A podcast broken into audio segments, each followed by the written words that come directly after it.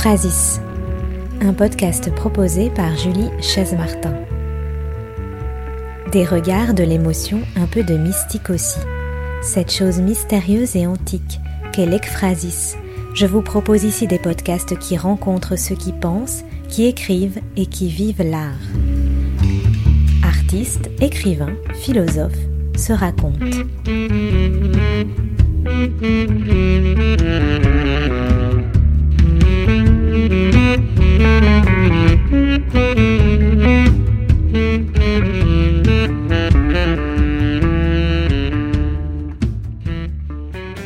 Ekphrasis numéro 3. Enregistrement le 13 novembre 2020, en plein confinement.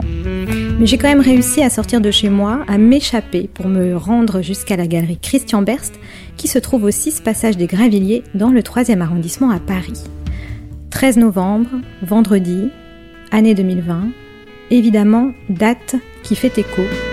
Alors que j'ai reçu pour le premier épisode de ce podcast Yannick Enel, l'écrivain, qui réalise depuis plus de 40 jours maintenant la chronique du procès Charlie dans Charlie Hebdo chaque jour. Alors aussi que dans le deuxième épisode d'Ekphrasis, j'ai parlé longuement avec Hervé Di Rosa, qui s'est mis à la peinture après avoir été encouragé par Volinsky, toujours de Charlie Hebdo. Hervé Di Rosa m'a d'ailleurs parlé avec émotion de ses amis de Charlie. Aujourd'hui donc, 13 novembre 2020, date commémorative, 5 ans après la tuerie, après l'attentat une raison d'autant plus forte, je pense, de parler d'art aujourd'hui, et de décloisonnement, et de liberté, et d'écriture, et de création, et bien sûr de rêve. Et pour cela, je suis dans une galerie d'art en plein cœur de Paris. Bonjour Christian Berst. Bonjour, bienvenue. Merci, merci de m'accueillir. Alors vous avez compris, j'ai fait cette petite introduction parce que évidemment ça fait un peu écho euh, depuis que j'ai commencé à, créer ce, podcast qui s'appelle donc Ekphrasis. Ekphrasis, ça parle d'écriture, de langage. Et vous, vous êtes spécialiste euh, d'art brut. Ça fait une quinzaine d'années que vous défendez euh, euh, cette forme d'art dont on va parler. Pour ceux qui connaissent pas, on va essayer quand même de revenir un peu sur ce qu'est l'art brut, sur ce qu'est l'art brut à l'origine et sur ce qu'est l'art brut aujourd'hui. C'est peut-être pas tout à fait la même chose d'ailleurs. Et dans l'art brut, on va voir, ce sont des artistes qui s'intéressent beaucoup d'ailleurs à, à l'écriture, au langage, à une certaine forme de, de cryptographie complètement obscure et énigmatique et secrète peut-être. Voilà, on va rentrer dans l'intérieur intimité euh, de l'âme de certains euh, artistes. Mais j'ai commencé aussi euh, cette introduction par parler surtout de liberté, parce que on parle beaucoup de liberté d'expression hein, depuis quelques semaines, alors qu'on est en plein confinement, alors que les attentats malheureusement ont repris également. Alors vous déjà, pour commencer, Christian Berst, comment vous vous sentez? Comment vous allez? Votre galerie est fermée évidemment en ce moment, mais voilà, comment vous vivez cette, cette période? Ben, En fait, comme vous, je me transporte quelques cinq années en arrière. Et j'ai le souvenir effectivement de ces événements-là et le souvenir aussi que nous étions en train de préparer euh, une soirée, euh, figurez-vous, au théâtre. Et au théâtre, j'y avais convié quelques amis qui viennent d'univers qui ne sont pas forcément ceux auxquels on pense immédiatement. Euh, il y avait là Philippe Cohen-Solal qui euh, était en train de préparer un album euh, pour lequel il utilisait les textes de Henry Darger et euh, à qui j'avais demandé de bien vouloir dévoiler une ou deux de ses chansons et de, les produire sur scène, ce qu'il avait évidemment jamais fait parce que pour l'instant c'était des enregistrements studio. Et lui s'était prêté au jeu Également, nous avions Anouk Grimbert qui, euh, depuis, a sorti un ouvrage et a préparé un spectacle, mais ce spectacle était déjà un peu en gestation, donc elle avait accepté très gentiment de nous dire quelques textes. Il y avait également le réalisateur Damien Audoul qui avait écrit un long poème fleuve euh, pour euh, où il déclamait son amour pour les artistes bruts et la manière dont effectivement il, ces derniers l'avaient inspiré. Et on était en train de préparer ça puisque cette soirée devait avoir lieu au théâtre de la Reine Blanche une semaine plus tard. Évidemment, la grande question qui s'était posée, puisque euh, on était encore plongé dans cette sidération, dans la peur, dans l'inquiétude que des événements qui devaient se tenir, et euh, comme une conjuration, les gens avaient répondu présent et le, théâtre était comble. Et donc l'émotion qui, qui, qui, résonnait dans ce lieu était, euh, était d'une coloration, d'une teneur encore particulière compte tenu des événements. Donc c'est vrai que je repense, comme vous aussi, à ce qui s'était passé il y a cinq ans, et je repense à, à ses amis, et c'est drôle parce que cet album de Philippe Cohen Solal va sortir en janvier-février. Donc euh, nous avons enregistré d'ailleurs un petit entretien à ce sujet ensemble il y a quelque temps, donc qui va certainement être diffusé euh, d'ici quelques semaines. Et Anouk Grimbert, de son côté, a fait son propre chemin puisqu'elle vient de sortir un ouvrage avec les extraits de textes bruts qu'elle euh, se proposait de dire sur scène. Et évidemment, elle a été un peu coupée dans son élan, mais l'ouvrage est déjà sorti. Et nous devions faire une soirée pour de lancement ici à la galerie, qui sera remise un petit peu plus tard, mais je suis sûr que tout ça aura lieu et qu'on va réussir à conduire le sort. Oui, évidemment, ça on espère tous. Vous avez parlé de textes bruts, euh, justement mhm. au sujet d'Anouk Grimbert euh, qui euh, lit des textes mhm. bruts. Ça veut dire que l'art brut n'est pas seulement lié aux arts visuels, mais l'art brut, on peut le retrouver aussi dans la littérature, dans l'écriture, dans le théâtre peut-être? Vous me parliez de théâtre. Oui, il y a, on est en train de s'interroger effectivement sur la dimension brute qu'il peut y avoir dans des disciplines qu'on peut qualifier de performatives. Euh, musique, théâtre, danse, etc. Donc il y a un certain nombre d'initiatives qui ont été menées, souvent dans des contextes un peu spécialisés, mais en même temps si on part du principe que euh, l'art brut reste quand même l'expression ou la mise en forme d'une mythologie euh, personnelle, il n'y a pas de raison que cette mythologie ne s'exprime que par les arts plastiques. Il y a différentes manières d'exprimer sa mythologie personnelle, sans quoi euh, on dirait d'un danseur qui n'est pas un artiste parce qu'il n'est pas plasticien, ou d'un musicien qui n'est pas artiste parce qu'il... Non, ça n'a pas de sens. Donc, de la même manière, euh, il faut essayer d'ouvrir un petit peu le champ. On l'a fait beaucoup depuis du buffet, et on continue à ouvrir ce champ et à réfléchir à toutes les manières possibles de l'art brut de s'exprimer. Oui, je vous posais la question parce que c'est vrai que, bon, déjà, il y a sûrement des personnes qui ne connaissent pas forcément ce que c'est que l'art brut. Et puis, si on le connaît, on a tout de suite la vision d'un art brut plutôt plasticien, euh, un peu moins euh, sur la photographie, le théâtre ou la littérature. Et justement, vous présentez en ce moment, euh, alors c'est fermé, mais ça va sûrement rouvrir, une exposition de photographie d'art brut.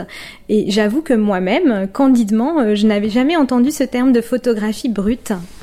Alors la photographie brute, maintenant, ça commence à être euh, de plus en plus consacré, puisque les rencontres d'Arles l'année dernière avaient euh, permis euh, à tout un ensemble de photographies qui appartenaient, qui appartiennent toujours d'ailleurs, pardon, à Bruno de Charme d'être exposé dans ce cadre-là. Et Flammarion a édité un très beau volume qui réunit un certain nombre des de ce qu'on considère comme étant des grandes figures de photographie brute. Euh, il y en a eu par le passé, euh, Miroslav Tichy, dont l'appartenance à l'art brut est tantôt contestée, tantôt validée, mais peu importe. En tout cas, il se trouve que lui-même a déjà été adoubé par les grandes institutions, puisqu'il y a une dizaine d'années, il a eu une rétrospective à Pompidou. Et euh, ici, j'ai eu l'occasion déjà, il y a quelques années, de faire une exposition monographique consacrée à Eugène von Brunschenheim, ce, cet Américain qui, lui aussi, maintenant, est entré dans des, grandes, dans des grands musées. On a montré Lindsay Caldicott, Albert Moser, euh, euh, et, et j'en passe, et des meilleurs. Et, et, et, on fait même des découvertes, puisque il y a quelques années, j'ai découvert un Cubain, Jorge Alberto Cadi, et Cady euh, s'est distingué à la Havane pour le réemploi qu'il faisait de vieilles photographies qu'il cousait, qu'il euh, métissait avec d'autres éléments. Il insérait également des, de l'écrit, justement, brut. Et donc, euh, il y avait des aphorismes qui étaient de son, de son cru, euh, avec des photographies. Et donc, le matériau et le fait de faire de la photographie, il y avait un petit frein on va dire, dans la doctrine de Dubuffet qui faisait que euh, tout ce qui ne relevait, relevait pas strictement de la main et qui requérait prétendument une technicité euh, échappée au spectre de l'art brut. Et on sait aujourd'hui que, évidemment, euh, c'est pas l'exemption de technique ou l'exemption de culture qui fait l'artiste brut. Oui, alors évidemment, historiquement, il faut parler du buffet. On ne peut pas ne pas parler du buffet quand on parle d'art brut. C'est vraiment lui qui a inventé le terme d'art brut ah, Il faut parler de Dubuffet, c'est très important parce qu'il faut à la fois lui reconnaître ses mérites et en même temps être capable de regarder avec lucidité ses limites. Et son mérite principal ayant été d'abord d'avoir chéri des productions qui sortaient du cadre, euh, on va dire, normé, académique, etc., et qui référaient à différents champs auxquels des personnes avant lui s'étaient intéressées, mais peut-être euh, n'avaient pas réussi à unifier en un concept l'ensemble de ces pratiques. On avait l'art des fous, donc désigné comme tel à la fois par les psychiatres qui étaient les premiers à le distinguer, mais aussi un peu plus tard par les surréalistes. On avait l'art médiumnique, justement que ces mêmes surréalistes adoraient, puisque on était au moment de l'invention de l'inconscient, donc euh, de la psychanalyse, des mécanismes euh, de création dans des moments d'altération de, la conscience. Et, euh, et, enfin, du buffet, y ajoutant sa propre touche, c'est-à-dire un certain nombre de pratiques, souvent, mais pas seulement autodidactes, qui étaient le fait de personnes qui étaient prises d'une fièvre créatrice et que rien ne semblait les et que rien ne semblait prédisposé à cette fièvre créatrice. Et donc lui a unifié tout ça. Et pourquoi art brut Donc on est au sortir de la Deuxième Guerre mondiale. Parce qu'il utilisait ce qualificatif en pensant à deux choses. D'abord brut, on l'emploie pour, c'est le, le vocabulaire de la minéralogie. Donc c'est l'or, le diamant, donc c'est à la fois précieux, mais en même temps, quand on le qualifie de brut, ça veut dire qu'il est à l'état natif. Et à l'état natif, ça signifie qu'il n'a pas été touché, qu'il n'a pas été trop euh, plié, rompu à, à, à, la culture dominante et que quelque chose qui est de l'ordre de la liberté s'en échappe et en exhale. Et c'est ça qu'il a essayé de, de, distinguer, à la fois la préciosité de la chose et le fait, et le fait que ça reste originel en quelque sorte. Oui, alors lui en plus s'intéressait beaucoup aussi dans sa manière de créer euh, à cette manière un peu brute euh, de, de la matière, euh, de la peinture.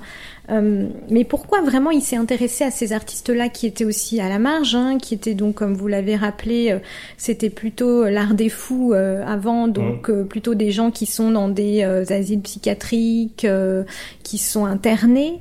D'où vient ce désir de, du buffet finalement de mettre en valeur ces gens-là à part, à part le fait de dire que oui, il y a un art culturel et un art moins mmh. culturel?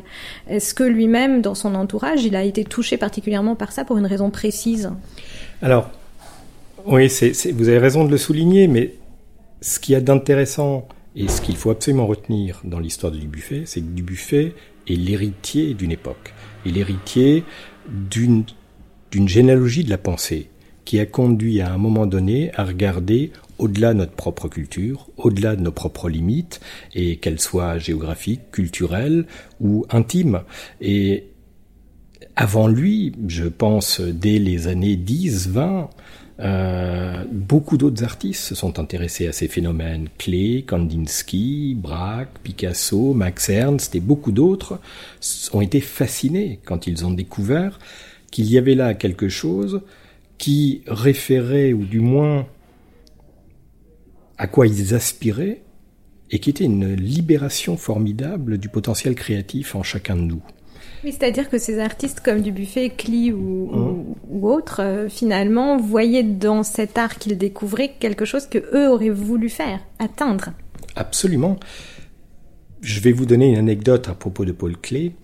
Et euh, lorsqu'il était prof au Bauhaus, et que l'ouvrage de Prince Horn, ce psychiatre allemand qui dirigeait l'hôpital de Heidelberg et qui constituait une très belle collection puis a écrit un livre qui a paru en 1922 sur l'art des schizophrènes, richement illustré. Clé, donc, au Bauhaus, montre ça à ses étudiants et un autre prof, dans ses mémoires, raconte la scène. Clé est attablé, il tourne les pages, montre les planches à ses, à ses étudiants et fait invariablement le même commentaire à chaque fois. Voyez ça, c'est du meilleur Clé. Ça, c'est du meilleur Clé. Ça, c'est du meilleur Clé.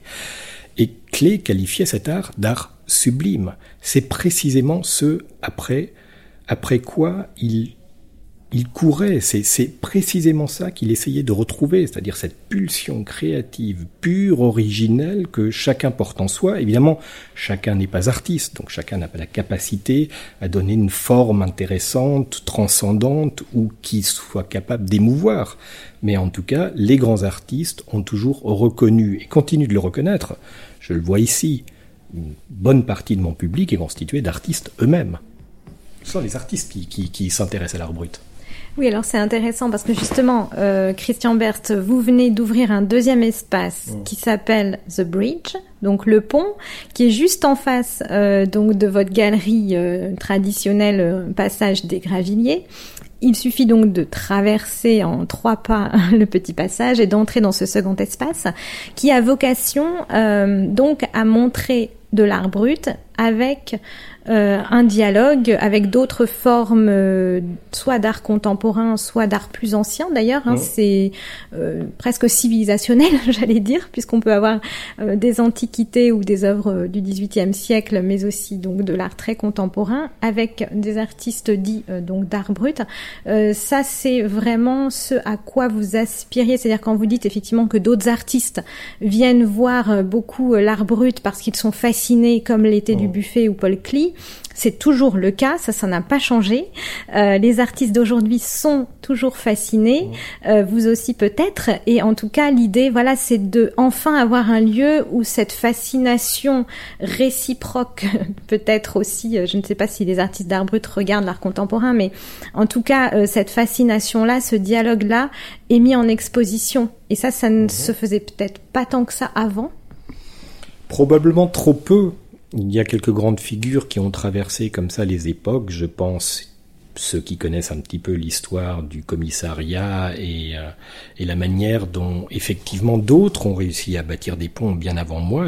tout le monde pensera à Harald Zeman, à ce qu'il avait été capable de faire à la Documenta de Kassel en 72, de ce qu'il a fait lorsqu'il était aux manettes du musée de Berne, etc., etc. Donc donc, là, il faut juste rappeler peut-être que Harald Ziman, donc c'est un, un, curateur, un commissaire d'exposition, directeur de la Kunsthalle de Berne, euh, donc assez tôt, hein, euh, je sais Dans pas. La fin des années, milieu des années 60. Milieu des années 60. Euh, c'est un des premiers à exposer l'art brut en Suisse. En Suisse et ailleurs, puisqu'à Kassel, euh, il a exposé en même temps Beuys et Adolf Wölfli. Donc, euh, c'est naturellement, lui les enjambait et les faisait. Euh, et donc. Euh, et comment c'était reçu à l'époque?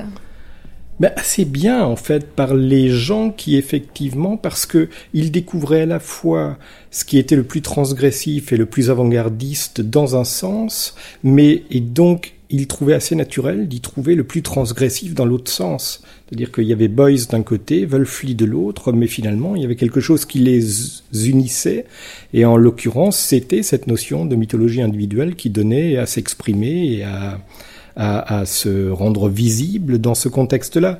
Donc oui, ce qui m'intéresse, moi, j'ai toujours essayé de le faire, c'est pas de construire des murs, mais c'est de construire des ponts, c'est-à-dire de, créer des espaces de liberté et où la pensée reste en, dans une dynamique, en gestation, et qu'on continue sans cesse de réinterroger les limites qu'on s'est assignées.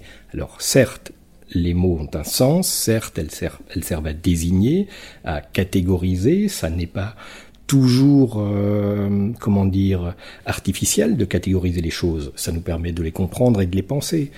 Donc voilà, il faut voir, c'est-à-dire qu'il faut, faut pas être ségrégationniste, il faut pas être ghettoisant, il faut défendre la spécificité de ce qui est à l'œuvre là, mais en même temps l'examiner dans un contexte beaucoup plus vaste. Et euh, je parlais de Zeman, j'aurais pu parler plus près de nous de, de personnalités comme Jean-Hubert Martin, qui de la même manière est capable de mêler des œuvres d'art contemporain, des œuvres d'art moderne, d'art premier, etc., etc. Donc sans limite.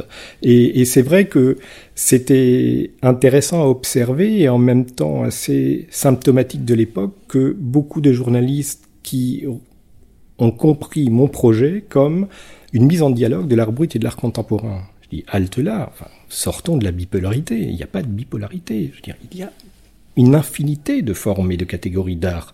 Il y a l'art populaire, naïf, premier, moderne, etc., etc. Il n'y a pas que ou l'art contemporain ou rien, ou l'art contemporain et l'art brut.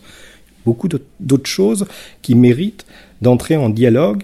Et je crois que on gagnerait beaucoup à réexaminer les choses avec un spectre beaucoup plus large. Alors, est-ce que l'art brut, aujourd'hui, c'est toujours l'art des fous? Peut-être question un peu naïve, mais mm. pour essayer de comprendre. Euh, et quels sont les critères? Parce que finalement, il y a quand même une catégorie. Elle s'appelle l'art brut, et elle s'appelle toujours l'art brut. Je sais pas si elle va changer de nom plus tard, mais en tout cas aujourd'hui, elle s'appelle l'art brut.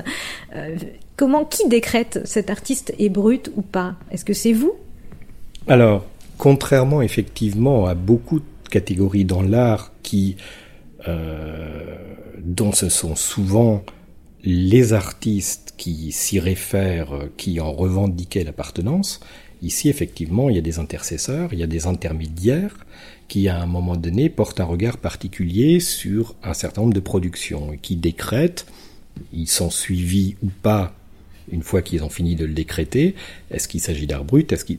Ensuite, il s'agit quand même d'avoir un certain nombre de critères qui soient opérants. Et on s'est aperçu au fil du temps que la critériologie, même si elle restait très floue, elle n'a jamais été clairement établie par Dubuffet, mais enfin bon, on peut quand même à grands traits tirer un peu le portrait chinois de l'artiste brut tel que le vivait le pensait du buffet. C'était quelqu'un qui était prétendument exempt de culture artistique, à minima, voire de culture. Bon, il s'est vite repenti quand même de cette euh, aberration. Personne n'est totalement exempt de culture, ça n'existe pas. Et donc, on voit bien que là, en fait, il a été pris au piège de sa propre posture, un peu de culture savante, bourgeoise, etc., qui considère avec condescendance les productions de quelques pauvres fous. Enfin bon, bon, il s'en est repenti, admettons, donc euh, dont acte. Et ensuite, la question de l'autodidaxie. Alors la question de l'autodidaxie, c'est intéressant parce que, euh, comme si, en dehors de l'académie, on basculait dans une autre catégorie. Or, il y a quantité d'artistes modernes ou contemporains qui sont autodidactes. Donc on voit bien que c'est pas un critère opérant dans le cadre de l'art brut. Donc qu'est-ce qui est à l'œuvre en fait, et, la maladie mentale alors Est-ce que c'est toujours euh, quelque chose qui compte? Sûrement pas. Sûrement pas pour une raison très simple. Si on observe, quelles que soient les catégories concernées, fous, médiums, hommes du commun à l'ouvrage, comme les qualifiés du buffet, tous ont un certain nombre de points communs. Le point commun, ce serait l'altérité. Alors, elle, elle peut être sociale, mentale, parfois les deux, mêlées, à différents degrés. Mais il y a toujours une forme d'altérité. Cette altérité, à un moment donné, elle forme le terreau sur lequel pousse effectivement une forme de mythologie individuelle qui se donne à voir. Et cette mythologie individuelle, évidemment, elle n'est pas pensée, ou du moins, dans la plupart des cas, on sent bien qu'elle n'est tourné que vers celui qui l'a produit, pas vers le public, pas vers les autres. Et c'est assez fortuitement que la plupart du temps, on découvre ces œuvres. Donc, il n'y a pas, elles n'ont pas la vocation, comme pour la majeure partie des artistes, d'être, euh, de répondre à l'attente d'un marché, d'une galerie, euh, pour répondre aux désirs ou aux attentes d'un autre. Alors, je pense qu'effectivement, ça répond aux attentes d'un autre, mais c'est l'autre intime, celui qu'on a en soi, pas l'autre extime. Oui, et puis euh, effectivement, vous le dites à travers des textes de vous que j'ai pu lire, c'est-à-dire que les artistes d'art brut ne, sont pas vraiment conscients qu'ils sont artistes, pour la plupart. Alors là, c'est assez curieux, oui, on peut le penser, parce que dans la majeure partie des cas, en fait, c'est pas tellement qu'ils n'en soient pas conscients, c'est qu'ils ne s'en soucient pas. Ils s'en soucient pas, puis il faut peut-être d'abord que vous, en tant que galeriste, par exemple, vous les révéliez pour qu'ils se disent ah oui en fait je suis artiste. Oui c'est ça. Parfois on les révèle à leur propre destin ou à leur propre nature. Mais c'est vrai que dans beaucoup de cas c'est une question qui ne les effleure, pas, pas plus que la question de la monstration, de l'exposition euh, et encore moins celle du marché. Pour autant, un certain nombre d'entre eux, et pas des moindres, nous parlions tout à l'heure d'Adolf Wölfli, qui au fin fond de son asile à Berne dès les années 20, euh, proclamait qu'il était un grand artiste. Donc, c'était un garçon vaché qui avait été quand même interné, bouclé à triple tour, et qui euh, déclamait à qui voulait l'entendre qu'il était un grand artiste. Et ça a tellement fait écho que peut-être 15 ou 20 ans plus tard, Breton déclarait, André Breton déclarait à qui voulait l'entendre que Wolfli était un des trois ou quatre plus grands artistes du XXe siècle. Pas artiste brut, entendez, artiste du XXe siècle. Donc, il avait peut-être raison, c'était prémonitoire, Wolfli avait tout compris sur lui-même. Et est-ce qu'aujourd'hui la psychanalyse apprend de l'art brut? Est-ce qu'il y a euh, des, ponts là aussi? Est-ce que les, psychiatres regardent les œuvres euh, des artistes bruts pour euh, faire évoluer la science psychanalytique? La psychanalyse est un filtre parmi d'autres.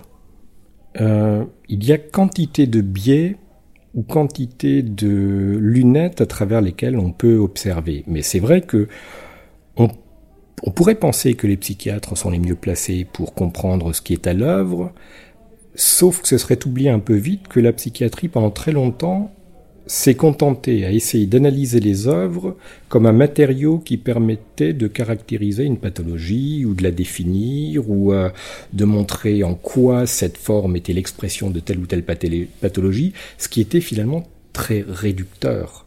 Parce que pathologiser l'art brut, effectivement, ça conduit à une forme d'impasse et, et, et, et, on passe à côté de la substance véritable de ce qui se joue là, c'est-à-dire de la genèse de la pulsion créatrice qui, à un moment donné, euh, nous permet de dépasser le cadre qui est le nôtre et de donner un sens à notre existence, ou tout simplement, parfois, effectivement, quand on est touché, quand on est un peu meurtri dans son dans sa vie, de, de, de, de créer un monde habitable. Alors vous, Christian Berst, euh, ça fait 15 ans voilà, que vous évoluez euh, dans l'art brut. Euh, vous avez donc créé une galerie en 2005 dans le quartier de Bastille, hein, je crois. Aujourd'hui, donc vous êtes ici, pas très loin de Beaubourg, donc passage des Gravilliers. Qu'est-ce qui s'est passé? Pourquoi en 2005 vous créez votre galerie? Vous veniez d'où? Qu'est-ce que vous faisiez avant? Et, et comment l'art brut est venu à vous? Alors, moi, je viens quand même plutôt de l'écrit du livre. Donc j'ai travaillé dans l'édition, euh, je me suis occupé aussi un petit peu euh, de donner à voir l'écrit sur Internet quand le web est arrivé en France, donc euh, à travers la création de sites littéraires, de librairies virtuelles en ligne, etc., etc. Vous étiez moderne déjà. Oui, disons que je m'intéressais à la manière dont on pouvait tordre cet outil et puis euh, en faire un outil intéressant de promotion de l'écrit. Et, et donc moi je viens plutôt de là, je publiais des bouquins papier. D'ailleurs au moment où je créais la galerie, quelques mois plus tôt, euh, j'avais plutôt l'intention de créer une maison d'édition euh, euh en brick and mortar avec du papier, de l'encre, voilà. Et, et, et D'ailleurs, ça se voit un petit peu que cette, j'ai suivi cette pente puisque j'en suis à plus de 80 catalogues publiés pour la galerie, donc je l'ai fait malgré tout. Il y a un gros travail d'édition aussi. c'est vrai. Et, mais je l'ai fait en prenant un détour auquel euh, j'étais pas du tout préparé. Mm. Et euh, j'ai senti qu'à un moment donné, j'étais frappé du scandale de la non prise en compte de cette absence de pensée qu'il y avait euh, parmi nos élites de ce champ-là. C'est-à-dire à quelques exceptions près, on, on en a parlé tout à l'heure. Euh, je notais quand même que j'avais l'impression qu'on m'avait fourgué une histoire de l'art dans laquelle il, manquait, il manquait quelques pages. Hmm. Et que j'avais pas la prétention de les écrire, mais j'avais la prétention de donner de la visibilité à quelque chose, de sorte que, à un moment donné, on finisse effectivement par essayer de penser ce champ, c'est-à-dire faire le travail qui normalement devrait être fait par les institutions et les personnes qui sont légitimes pour le faire. Et, euh, et donc, quel, quelle analyse je peux faire de ce qui s'est passé, c'est-à-dire que le public est toujours aussi passionné par l'art brut, les collectionneurs sont de plus en plus nombreux, et les institutions restent un peu à la traîne. Oui, alors quand même, euh, malgré tout, il y a un peu d'art brut dans les musées maintenant, un peu d'art brut qui est montré à la Biennale de Venise. Mais alors, est-ce que c'est justement une intégration euh, généreuse euh, et admirative de l'art brut ou c'est juste une concession de la part des institutions pour le moment? Bah, je crains que ce soit un peu ni l'un ni l'autre. C'est une cote mal taillée, parce qu'on a quand même le sentiment qu'elles entrent euh, quasi incognito, épisodiquement et très sporadiquement dans quelques grandes collections publiques, et que par ailleurs, en fait, personne fait le job. Donc c'est personne n'essaie d'éclairer ce qui est à l'œuvre et quelle est la spécificité de ce qui se joue dans l'art brut. Donc vous vous sentez encore seul je me sens de moins en moins seul, mais il n'en reste pas moins qu'effectivement, euh, on manque peut-être de quelques visionnaires dans l'institution qui soient capables de prendre à bras le corps ce sujet et enfin de le penser. de le penser et d'écrire ce chapitre manquant de l'histoire de l'art. Et ça, c'est plutôt propre à la, à la France ou de manière plus générale? Alors en Suisse, peut-être que l'art brut est quand même plus reconnu? Pas plus qu'ailleurs, hélas. Non, pas plus qu'ailleurs. Ça, je peux, je peux même vous dire que probablement en France et peut-être aux États-Unis, euh, c'est là qu'on rencontre le plus de jeunes historiens de l'art ou euh, de personnes qui s'occupent de ces questions et qui commencent à formuler une pensée de plus en plus intéressante. Et il y a là des choses en gestation. Donc je suis assez optimiste dans un avenir très proche.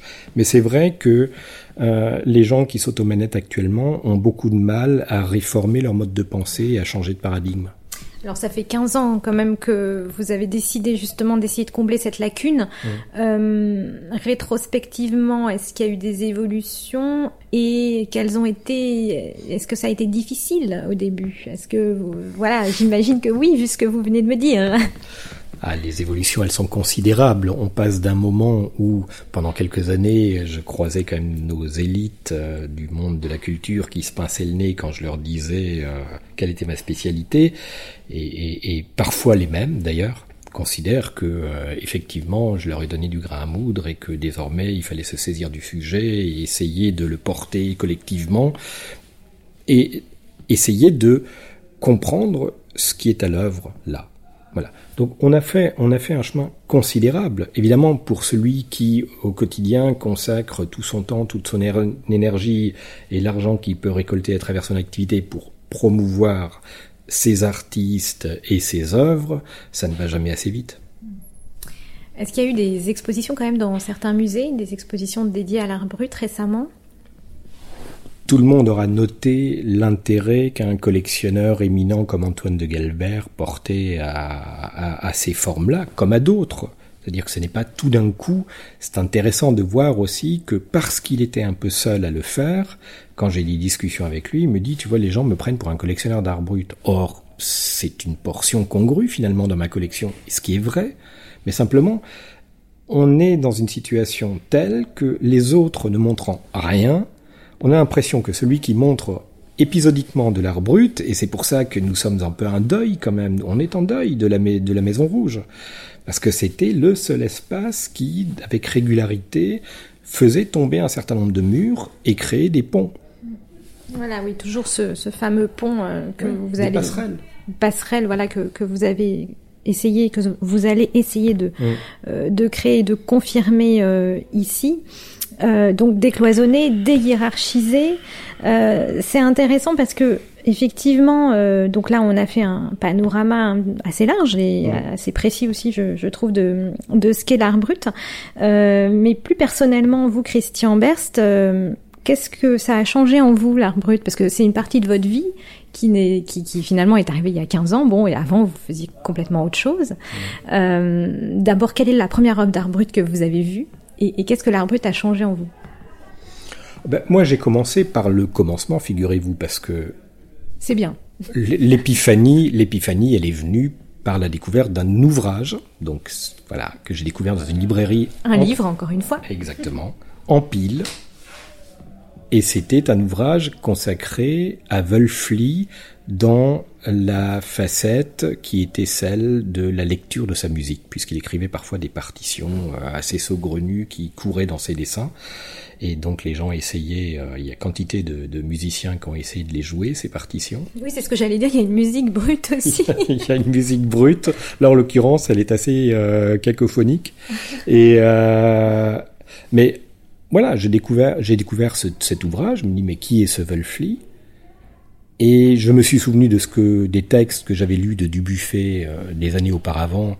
Malheureusement, les textes étant publiés dans la collection de l'imaginaire chez Gallimard, il n'y a pas la moindre reproduction. Donc euh, j'ai essayé de me former, de d'imaginer ce que pouvait être l'art brut. Comme par ailleurs, les encyclopédies sur l'art dont je disposais, il n'y avait pas une ligne sur l'art brut, euh, et que Internet n'existait pas.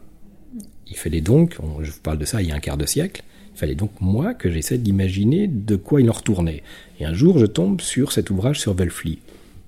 Rien n'indiquait que c'est un artiste brut. J'achète cet ouvrage, je suis fasciné, je fais des recherches et je découvre que c'est la figure emblématique de l'art brut au début du XXe siècle. Et voilà. Et ipso facto, j'ai eu envie là de creuser, de constituer une bibliothèque. De, je me suis dit mais comment se fait-il qu'on ait pu passer à côté de ça?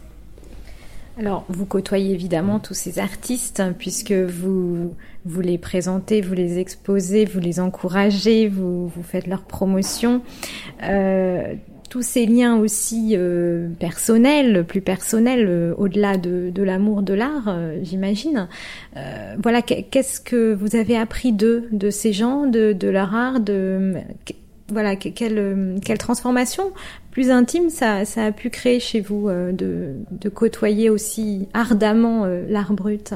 Donc ce que ça a surtout modifié en moi, d'être au contact de tels artistes, c'est la perception que je peux avoir de la différence et de la richesse que ça induit. Et aussi de la manière dont ça nous oblige nous-mêmes à nous remettre en question, à faire le fameux pas de côté qui permet d'être euh, en connivence ou en communication avec eux. Et c'est vrai que souvent j'ai été confronté dans des rencontres avec certains d'entre eux à des situations où aucun des deux interlocuteurs ne maîtrisait la langue de l'autre. Donc a priori, euh, on avait une altérité parfois mentale d'un côté, euh, une absence totale de possibilité de communiquer à travers une langue commune, et néanmoins, et alors ça, ça m'a toujours considérablement bluffé, il y a un mode de communication non verbale qui prend le relais, et il y a des choses d'un autre ordre qui passent, et ça, ça m'a toujours bouleversé. Ça, ça peut passer par un regard, un comportement, une attitude, une manière d'être en face de l'autre ou à côté de l'autre ou avec l'autre qui dépasse largement des modes de communication conventionnels. Et ça, effectivement, ça a été, ça a été une grande leçon. Et l'autre leçon, évidemment, ça a été aussi que dans ma position de galeriste, que j'assumais pas totalement parce qu'il y avait la dimension mercantile qui n'était pas celle avec laquelle j'étais le plus à l'aise, il n'en reste pas moins que euh, j'ai fini au fil du temps par euh, non seulement l'accepter, mais euh, également en comprendre tout le potentiel, parce que ça me permettait à la fois de façon symbolique et économique de redonner une place, de remettre ces personnalités qui se vivaient ou que la société vivait comme étant vaguement à la marge, de les replacer au centre du jeu. Et ça, c'était essentiel. Et donc, ça, effectivement, le fait d'un galeriste me donner ce pouvoir-là, de les remettre au centre du jeu, ça, évidemment, c'est une satisfaction, une gratification euh, inouïe. Alors justement, euh, est-ce qu'il y a plus de collectionneurs aujourd'hui d'art brut que quand vous avez euh, commencé? Et est-ce que les maisons de vente aux enchères aussi vendent de l'art brut de manière plus fluide qu'auparavant? Alors, non seulement, fort heureusement, il y a plus de collectionneurs, euh, sans quoi je pense que je pourrais pas financer toutes les publications que je fais, le déploiement d'énergie et, euh, et l'accroissement de l'équipe aussi au fil des années, donc euh, pour pouvoir effectivement faire face à tous ces nouveaux défis. Donc oui, il y a de nouveaux collectionneurs, et ce qui est intéressant, c'est que au fil du temps, il y a eu une sorte d'inversion de, polarité, c'est-à-dire on passait d'un petit carteron de collectionneurs très spécialisés euh, qui étaient déjà convaincus de l'art brut avant même que je ne, ne naisse comme galeriste, à un ensemble de collectionneurs qui viennent d'horizons très différents, et principalement de l'art contemporain, mais certains aussi qui ont déjà des collections très, on va dire, œcuméniques, qui ont à la fois de l'art moderne, de l'art contemporain, de l'art premier, et qui ont largement ouvert leurs portes à l'art brut. Mais c'est vrai que la proportion des collectionneurs d'art contemporain qui désormais ouvrent euh, très largement leurs réserves à l'art brut est, est, maintenant exponentielle. Ça c'est vrai. Alors je voudrais revenir, euh, parce qu'on a un petit peu parlé, on a fait une petite pause, donc on a un petit peu échangé, et c'est vrai que vous parliez de, cette... Euh, euh, finalement cette manière de d'avoir un langage différent, pas forcément verbalisable, pas forcément écrit non plus, et que ça avait provoqué en vous une certaine fascination, que ça avait aussi créé, permis d'explorer d'autres champs aussi de, communication. Et hum, donc vous l'avez dit au début de l'interview, euh, vous venez du monde du livre, euh, qui est quand même le monde où voilà il y a l'écrit beaucoup. Euh, et, ça me permet de en fait de rebondir sur une phrase de Roland Barthes euh, qui disait à propos de Cy Twombly, alors qui est pas du tout un artiste brut, hein, mais mais dont euh, disons les œuvres abstraites où il y a une certaine euh, écriture automatique comme ça jetée de manière spontanée euh, sur la toile. Euh, il disait ça à propos de cet artiste.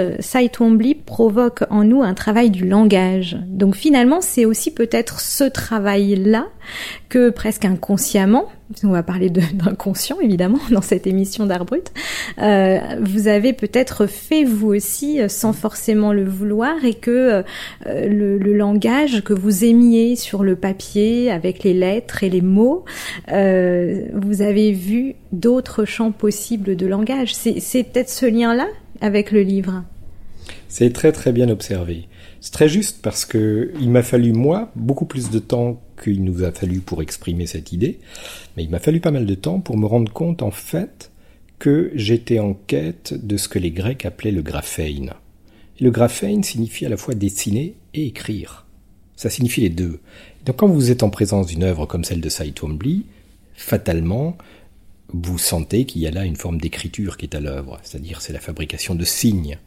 Et euh, les signes, ça peut être des mots, ça peut être aussi une courbe, ça peut être une ligne, ça peut être beaucoup de choses, un signe.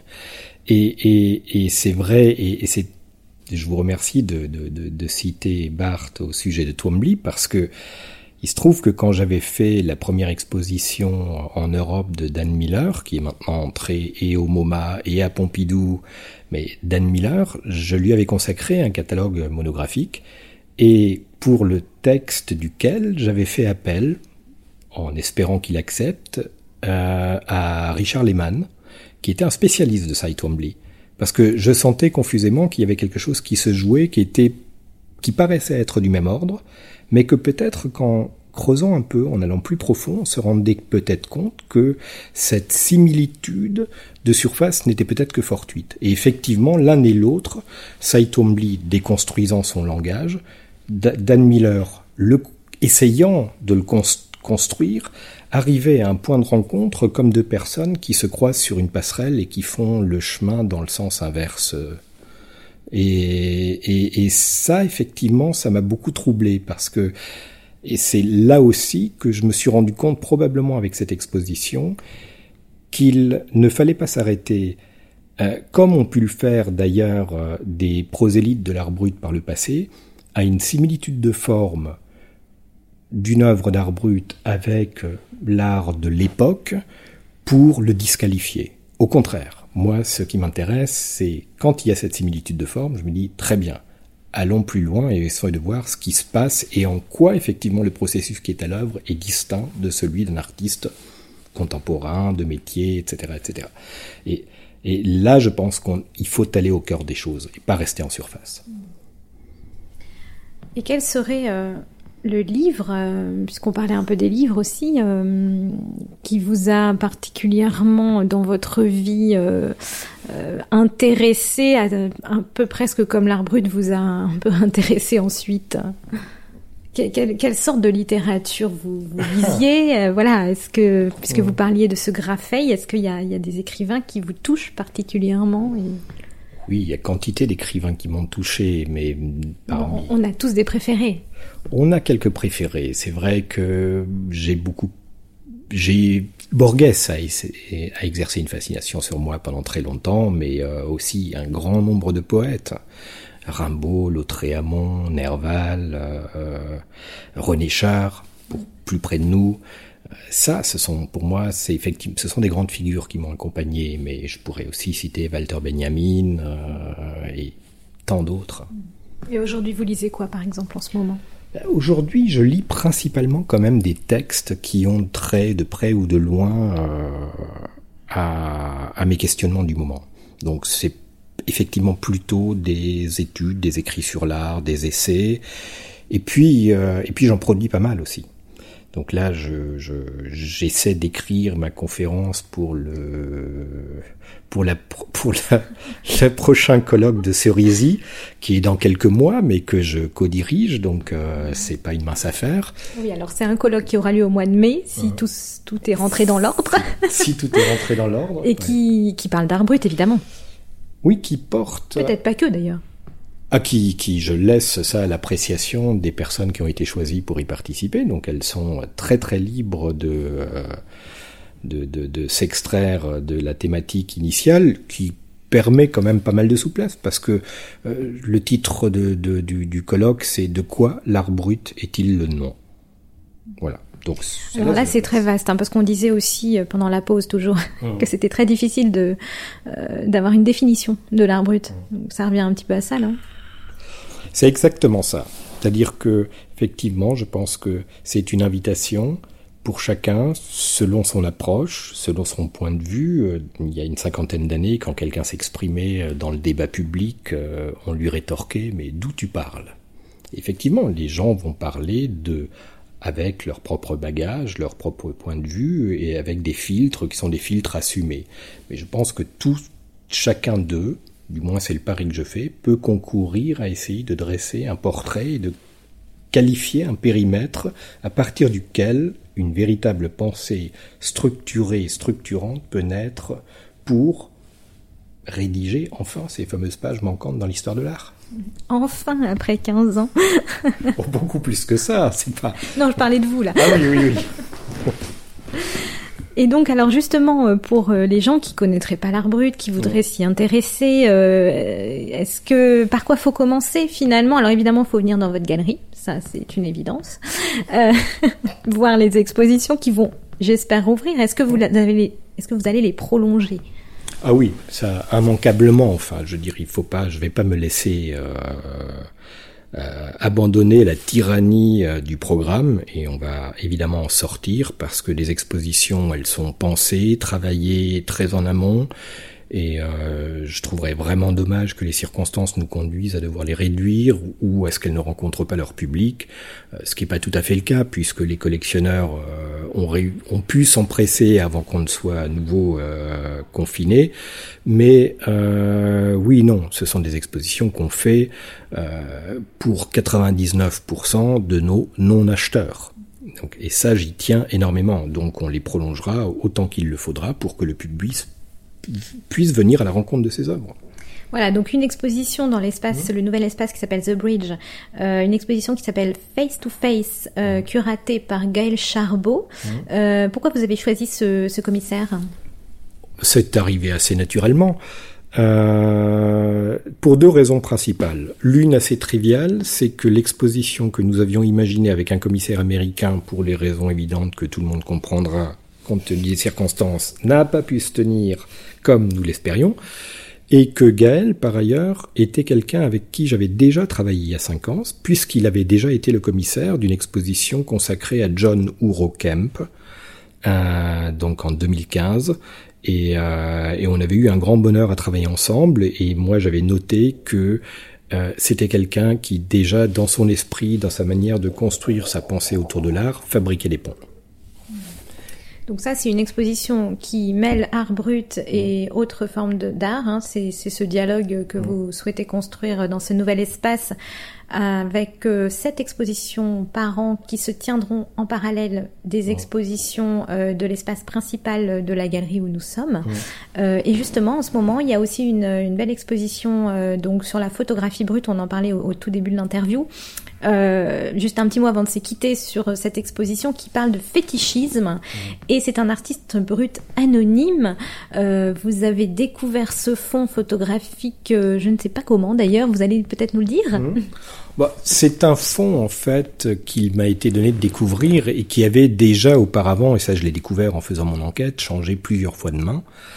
Et euh, de sorte que euh, et l'identité et l'histoire véritable de cette personne s'est un peu dissipée dans le brouillard du temps, mais euh, ça m'intéressait à plus d'un titre. D'abord parce que il y avait là visiblement et de façon évidente était à l'œuvre une forme de mythologie individuelle Alors effectivement, qui, qui n'est pas tout à fait réductible, mais qui peut être regardé à travers le prisme du, c'est ce qu'on appelle le fétichisme.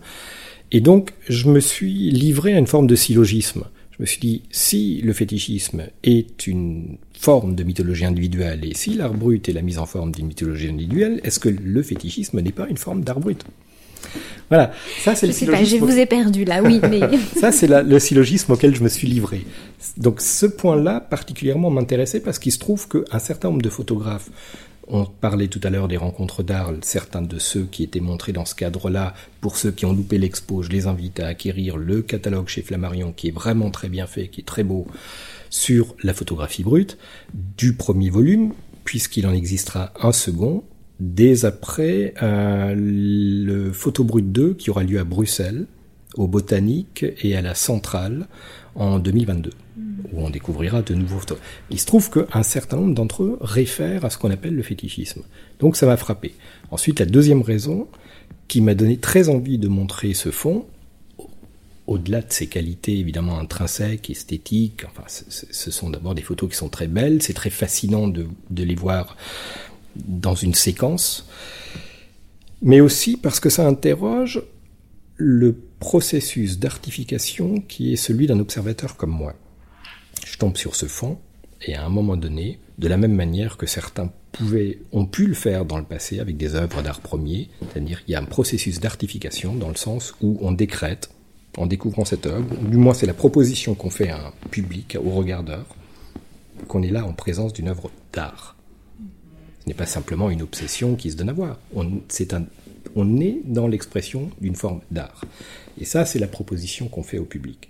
Et donc, il est intéressant de voir, de recueillir la perception que le public et l'adhésion à cette thèse de, la part d'un, oui, d'une audience un petit peu plus large. on va voir si le public est d'accord avec vous. Je ne tiens pas tellement à ce qu'il soit d'accord avec moi parce que ça ne m'empêchera pas de faire ce que j'ai à faire. Ça c'est bien, ça c'est le propre du galeriste, voilà, toujours mettre sa passion et, sa vision aussi évidemment euh, au centre euh, de sa galerie. Euh, merci beaucoup Christian Berst, on va se quitter maintenant après cette conversation au long cours qui nous a permis de vous découvrir et de découvrir aussi en tout cas euh, à travers certaines lignes, l'art dit brut, voilà, qui est un art de niche évidemment, mais euh, qui tend de plus en plus à être décloisonné, en partie grâce à votre travail.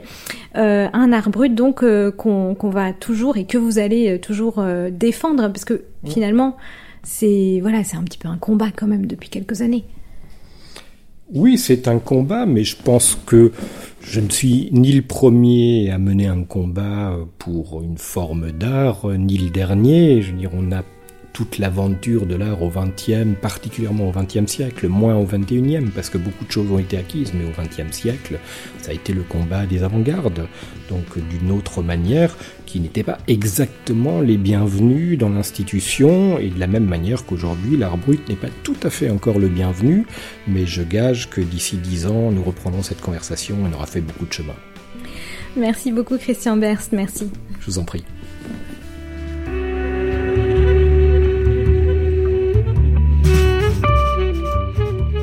Ekphrasis est à retrouver sur ekphrasis.studio, également sur la plateforme de podcast Aosha et en diffusion sur Art District Radio.